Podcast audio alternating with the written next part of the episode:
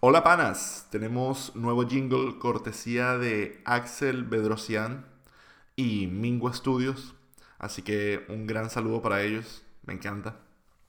Y este episodio es posible gracias al apoyo de nuestros patrons en patreon.com slash superpoliticalcompass. Y bueno, empecemos. El tema de hoy planeaba que fuera Black Panther, pero la realidad es que no he visto la película y me sabría muy mal hacer un análisis de todo lo que está ocurriendo socialmente alrededor de el, estreno de la película sin haberla visto. Así que hoy vamos a hablar de The Matrix, una de mis, si no es que mi película favorita. No es mi película favorita, creo que mi película favorita es Terminator 2, pero Matrix no lo es por las trilogías. Las trilogías me arruinaron lo que para mí era mi película favorita por muchísimas razones. Ya fuera de lo que va a ser el análisis sociopolítico que le vamos a hacer, eh, es todo el tema de cómo revolucionó la estética de las películas de acción y la cinematografía del siglo XXI. Pero bueno, a lo que vinimos.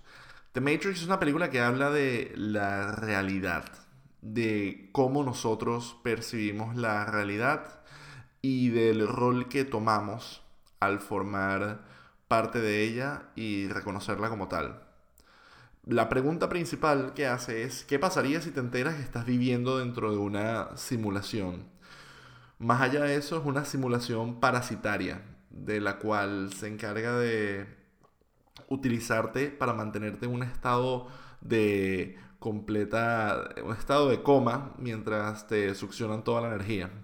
Que, sorpresa, a nivel filosófico es más o menos lo que ocurre en el mundo real en el que nosotros vivimos.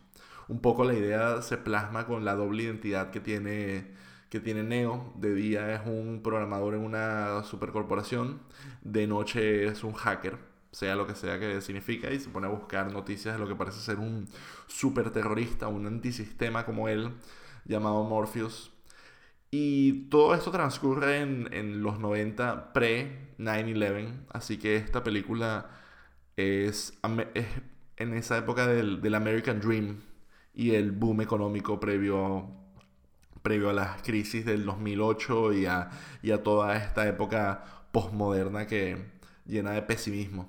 Así que el, tema que trata, a cierto punto, es tu lugar en, la, en, el mundo. Es, es una, una pregunta muy generación X que trata de darle un poco de significado a, la vida. El tratamiento que tiene a nivel de cómo, cómo se comportan con los hackers es muy bonito porque la palabra hacker usualmente es utilizada en las películas como eh, el guionista quiere que algo pase mágicamente así que se lo va a atribuir a tecnología y aquí no. Aquí una vez ya con la consolidación del Internet lo que significa ser hacker es navegar por la realidad del Internet, la, realidad tecnológica, y con, una identidad completamente anónima y participar, participar, eh, atacar, espiar, ser, ser una, una pulga que escapa, que escapa lo que es su, su significado en el mundo. Pero nada, ese es como que el, approach que le dan al rol que él tiene de hacker. Y toda la película es esta, este viaje de, de descubrimiento de qué es lo que tú puedes hacer una vez que te liberas de este conocimiento que estás atrapado en una simulación. Más que estás atrapado en una simulación, que eres un esclavo, que eres, eres un engranaje de un sistema. Todo esto viene acompañado con acción brutal, con unas escenas de peleas y de disparos que revolucionaron por completo la forma en la que se hacía, que se hace el cine, porque casi que inventaron el tiempo bala, que no es más que una, un tratamiento de, la cámara lenta que se había visto de muchísimas maneras en, en animes, que los animes a su vez lo que trataban de hacer era plasmar la intensidad de ciertos, plasmar la intensidad y contemplar la composición de ciertos cuadros en, los mangas, ciertos strips. Y, y por eso toda esta película tiene toda esta estética cyberpunk. Cuando uno habla de ciencia ficción, hay dos tipos de, de, ciencia ficción, por así decirlo. Hay varios ejes, pero hay, hay dos ejes. Hay, hay, un eje principal que es el del el, el pesimismo. A mí me gusta llamarlo como el eje del, del vaso de agua. Que algunas épocas la ciencia ficción es optimista. En plan eh, Star Trek, en plan Star Wars. Es un espacio donde la tecnología no parece joder a nadie. Donde es un vehículo para expandir el universo y de alguna manera utilizar la ciencia ficción casi como, como magia para, para lograr las cosas que actualmente no podemos. Y luego está el el otro eje, que es el eje pesimista. Blade Runner, el eje más filosófico, el eje negativo, que qué pasará cuando la tecnología eh, nos, nos carcoma. Y detrás de toda esta película, The Matrix, hay un, hay, hay un pesimismo muy, muy fuerte. Que es qué pasa si la realidad en la que vivimos es insignificante y solo somos unos estamos y solo somos víctimas de un sistema parásito que se está aprovechando de nosotros. Esto es una pregunta muy, muy antisistema y en su origen Matrix fue utilizado, fue adoptado mayormente por doctrinas marxistas que en vez de verlo como un punto de vista filosófico lo veían como un punto de vista capitalista y hasta cierto punto, sí, bueno, capitalista, no hay, no hay bastante, bastante izquierda. Como que por qué nosotros tenemos que vivir una vida de, de, 8, a, de 8 a 6 y todas estas mierdas que dice la gente cuando eh, odia su trabajo o ha leído muchos libros de la Unión Soviética. Pero posteriormente lo que le hará mayor impacto social a la filosofía de Matrix será la escena de, de Red Pill, de la píldora roja. En una escena en particular, Morfeo le ofrece dos alternativas a, Neo. Le dice, si te tomas la píldora azul, continuarás viviendo en esta ilusión, en la matriz. Pero si tomas la píldora roja, despertarás y verás la realidad como es. Y hace énfasis en que no hay vuelta atrás. Ahorita cada vez que buscan Red Pill Movement, o incluso hay una película, un documental llamado uh, The Red Pill, habla un poco de eso, de cómo han habido muchísimos eventos que demuestran que los medios, sorpresa, esto va a ser muy shocking para algunos, eh, que los medios son bastante progresistas. Boom. Y de alguna manera se está empujando una narrativa relativamente radical en cuanto a feminismo y que ideológicamente reta ciertas, ciertas cosas bastante tradicionales de Occidente hasta el punto que cualquier posición relativamente conservadora es desechada. Este movimiento Red Pill lo que dice es que una vez que tú comienzas a ver la agenda que hay detrás de muchísimas de estas personas, dices, mierda, me están manipulando. Y te das cuenta que estás verdaderamente, sin haberlo sabido, metido dentro de una ideología. Uno de los momentos que despegó este, esta expresión fue el evento Gamergate, que no quiero hablar mucho al respecto porque es súper aburrido, pero básicamente un día un, un periodista dijo que se había acostado con una desarrolladora de videojuegos y ella lo había hecho por como un favor, como, como favores sexuales para conseguir buenos reviews de, de sus juegos. Esto desencadenó en una campaña terrible de acoso y de controversia contra, contra, esta, contra esta chica y diferentes activistas feministas dentro del mundo del entretenimiento digital. Y posteriormente la, se, puso en entredicho cuál era, cuál era el, rol de, de, la comunidad o qué se supone que representaba la comunidad de gamers. Más que la comunidad de gamers, era una, era una comunidad, estamos hablando de una comunidad mayormente male dominated, y que de alguna manera se resiste por completo a, abandonar lo que ahorita, hoy en día, los medios tratan de. la narrativa que los medios tratan de empujar. Que los, medios, que los videojuegos son accesibles para todo el mundo, que es súper cool jugar videojuegos, que eh, es, una, es un espacio súper diverso y, progresista, cuando en realidad eh, no es así. No es así en lo absoluto, capaz las cosas cambien, capaz no cambien, pero sí es verdad que el comportamiento que tuvo todo ese movimiento fue extremadamente tóxico y creo que todo el mundo que participó de alguna manera buscó de verse beneficiado, sea empujando su agenda o publicando libros o luego dedicándose a tiempo completo al activismo para cualquiera de las corrientes políticas que estuviera potenciando durante todos esos hechos. Y muy feo. Pero básicamente hoy en día la, convicción del, del, movimiento Red Pill o el movimiento Red Pill es el escapar de esta ideología que se ha por sentado que se nos presenta hoy en día en los medios. Tipo, mira, no tienes que, puedes no ser progresista, puedes ser conservador, puedes ser religioso, puedes ser una persona tradicional, puedes ser una...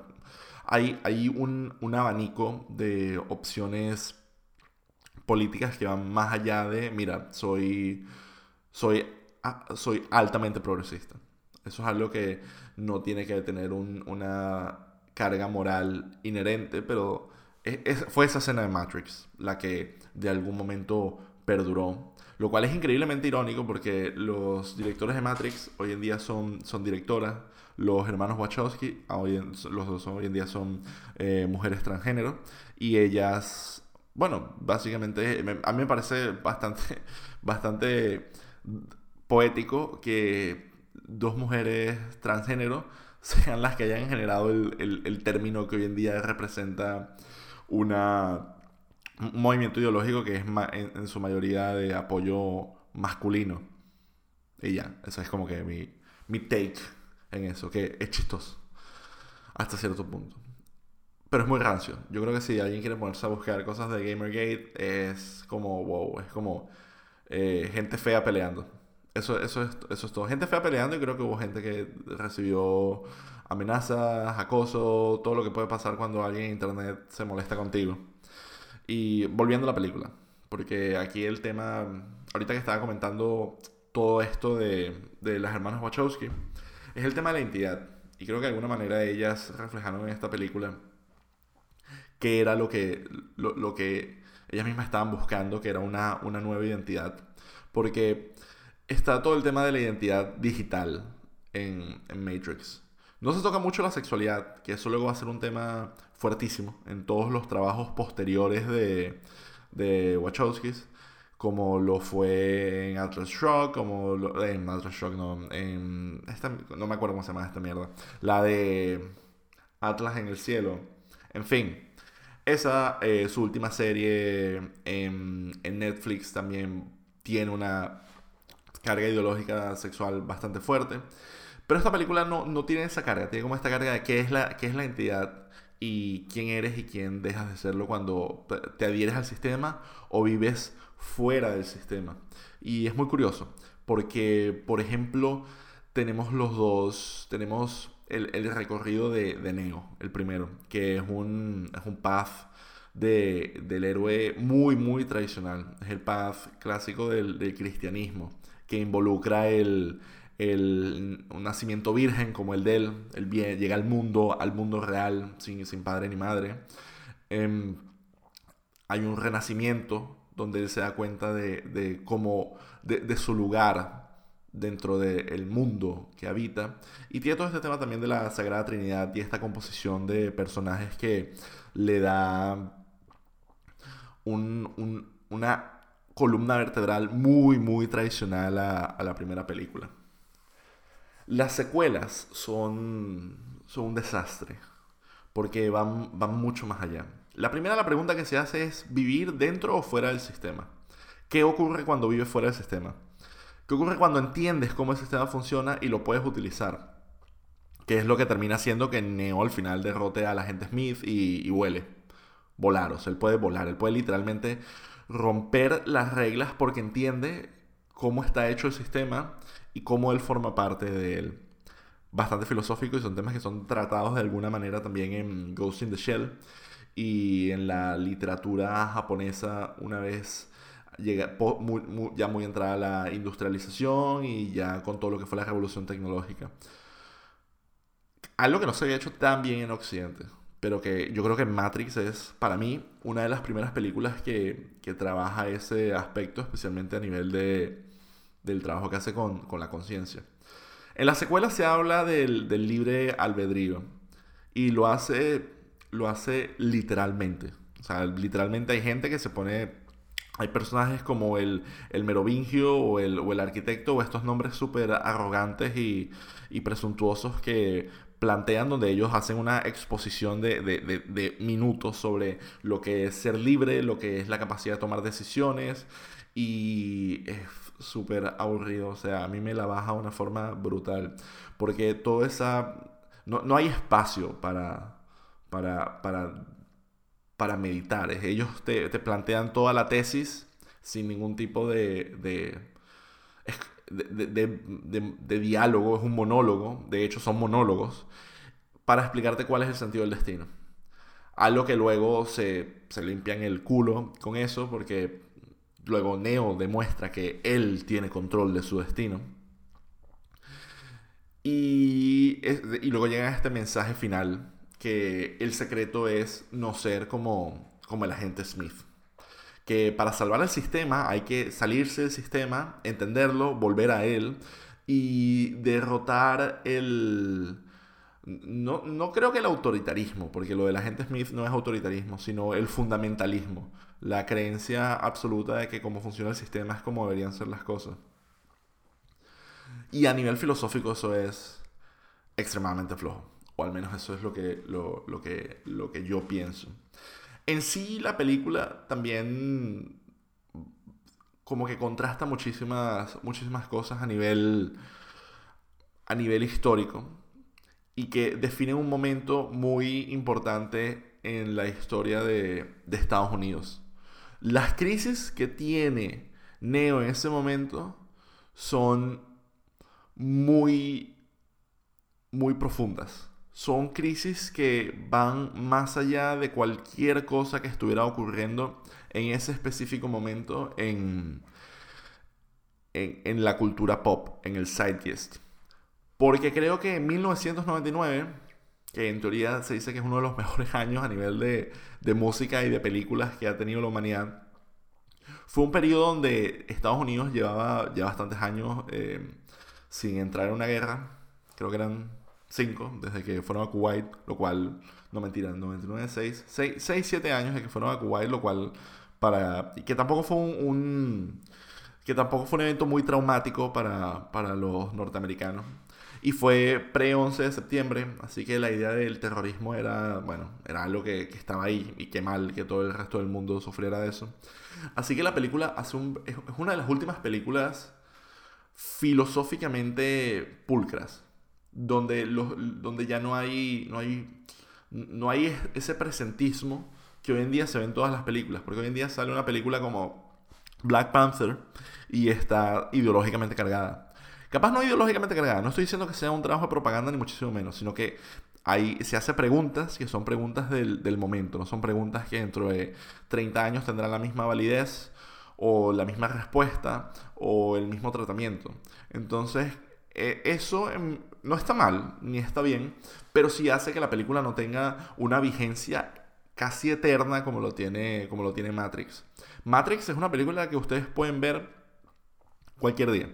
La pueden ver hoy, la pueden ver hace 5 años, la pueden ver cuando se estrenó y la van a poder ver dentro de 20 años, estoy seguro, porque va un poco más allá. Las secuelas son, son una mierda. Es impresionante y es acojonante como hubo un momento, yo creo que el, punto alto, y ahorita voy a dejar de hablar un poco de política y me voy a poner a hablar de cine y a quejarme, porque algo, algo que nos hizo pensar Matrix es que esta gente sabía muy bien cómo trabajar con los efectos especiales y empujar todo al límite. Y yo creo que empujaron al límite, pero luego el límite lo rompieron y están estos, estas peleas incomestibles con gráficas de PlayStation 3 entre Neo y el agente Smith y estos choques de camiones totalmente salidos de, de guion que, no, sé, o sea, creo que en, general pocas películas van a envejecer tan mal a nivel de, de acción y de efectos visuales como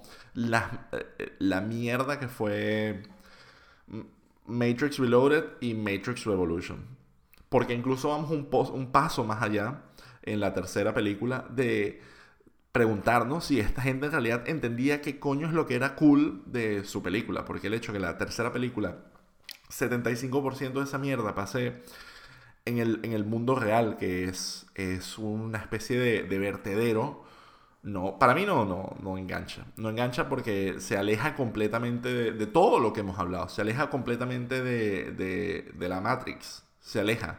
Estás en un vertedero y bueno, y está la Matrix por otro lado y ahorita vamos a pelear con estos robots eh, gigantes que no significan nada, que son obviamente, y, ahí el punto, el punto donde está el verdadero conflicto y creo que no supieron encaminarlo a, a esa batalla de mecas de mecas chatarreros que hicieron en la tercera. El conflicto de esta película es que existe una realidad donde los humanos están siendo engañados y esa es la realidad que hay que combatir. Ese es el sistema que yo creo que hay que combatir para que la película sea interesante. No hay que combatir con robots gigantes, pues nadie, nadie va a empatizar con robots gigantes. Nadie ve robots gigantes todo el día que tratan de matarlo y mucho menos que parecen como estos calamares hechos de, tubos de aluminio.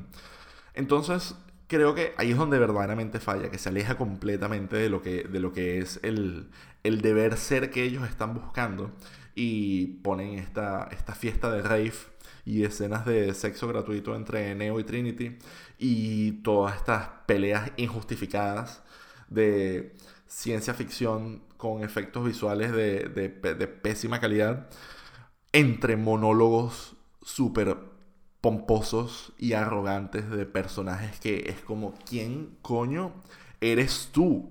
¿Y por qué te estoy escuchando? Y es impresionante que, que, lo ves hoy en día y no te provoca, no, sientes nada. No sientes nada. Pero es la primera película de nuevo. Y hay tantos momentos memorables que es, es brutal.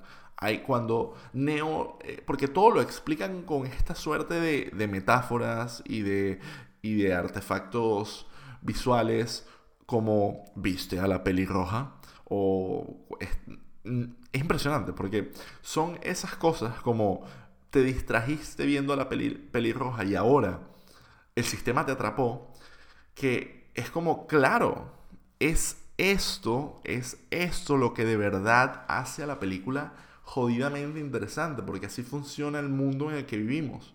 En el momento que tú comienzas a preocuparte de mierda, tengo que cambiar el iPhone, mierda, quiero un ascenso en el trabajo y por eso voy a trabajar horas extra, o mierda, necesito un Tesla, es como ahí es donde te atraparon, es donde estás donde tú, donde el sistema depende de ti, pero tú también dependes del sistema.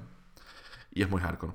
Porque al final ese es el, verdadero mensaje, que tenemos que, podemos formar parte del sistema, pero tenemos que estar despiertos y tratar de cambiarlo. Pum, pum, pum, pum. Y bueno, ese, eso va a ser todo el podcast de hoy, hablando y quejándome de, Matrix. Una vez más, muchísimas gracias por escuchar y a todos mis patrons un gran abrazo y hasta la próxima. Se les quiere.